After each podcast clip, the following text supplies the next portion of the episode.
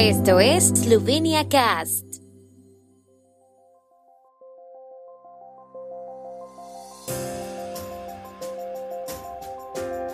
Noticias. Alerta declarada por riesgo de incendios en el suroeste de Eslovenia. Cumbre política eslovena debatirá sobre medidas para mitigar recesión energética.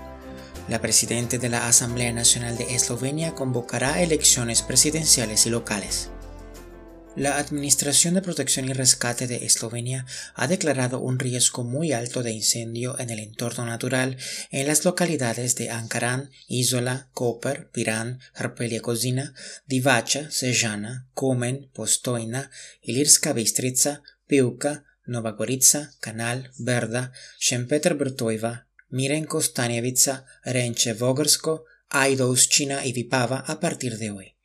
La zona se ha visto afectada por varios incendios en los últimos días y los fuegos pueden volver a recrudecerse.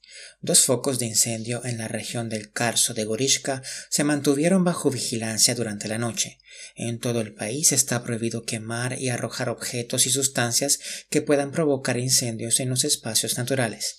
Está prohibido hacer fuego, quemar en zonas adyacentes a las instalaciones de infraestructura, encender hogueras, realizar actividades fuera de las zonas edificadas y utilizar objetos y dispositivos que puedan provocar incendios. También están prohibidos los fuegos artificiales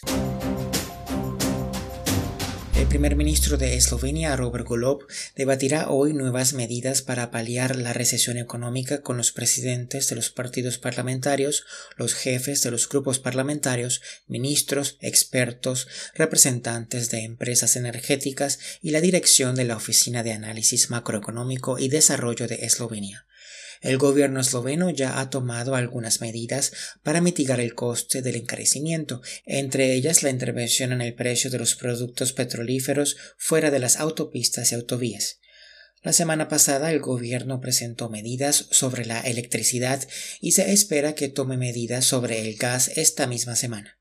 Asimismo, se ha abordado el tema del precio de los alimentos.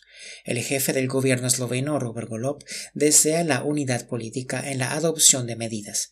Como dijo la semana pasada en la Asamblea Nacional, está ofreciendo una mano a la oposición y a la coalición para hablar juntos de los temas clave para el otoño-invierno que se avecina. La presidenta de la Asamblea Nacional de Eslovenia, Urška klakočar supancic firmará hoy los decretos de convocatoria de elecciones locales, elecciones a la presidencia de la República y elecciones al Consejo de Estado. La fecha de las elecciones presidenciales aún no se conoce oficialmente, pero la fecha más probable es el 23 de octubre. Es entonces cuando los votantes elegirán al sucesor del actual presidente de la República, Borut Pajor, cuyo segundo mandato expira a finales de año. Sin embargo, la fecha de las elecciones locales en la que los votantes elegirán tanto a los alcaldes como a los miembros de los consejos municipales ya ha sido fijada por ley y tendrá lugar en los 212 municipios eslovenos el próximo 20 de noviembre.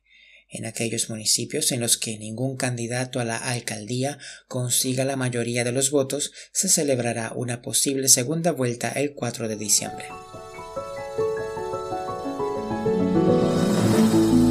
El tiempo en Eslovenia. El tiempo con información de la ARSO, Agencia de la República de Eslovenia del Medio Ambiente. Cielos despejados. Las máximas diurnas oscilarán entre los 31 y 36 grados centígrados. Se ha declarado un riesgo muy alto de incendio forestal en Primorska y riesgo alto en el resto de Eslovenia.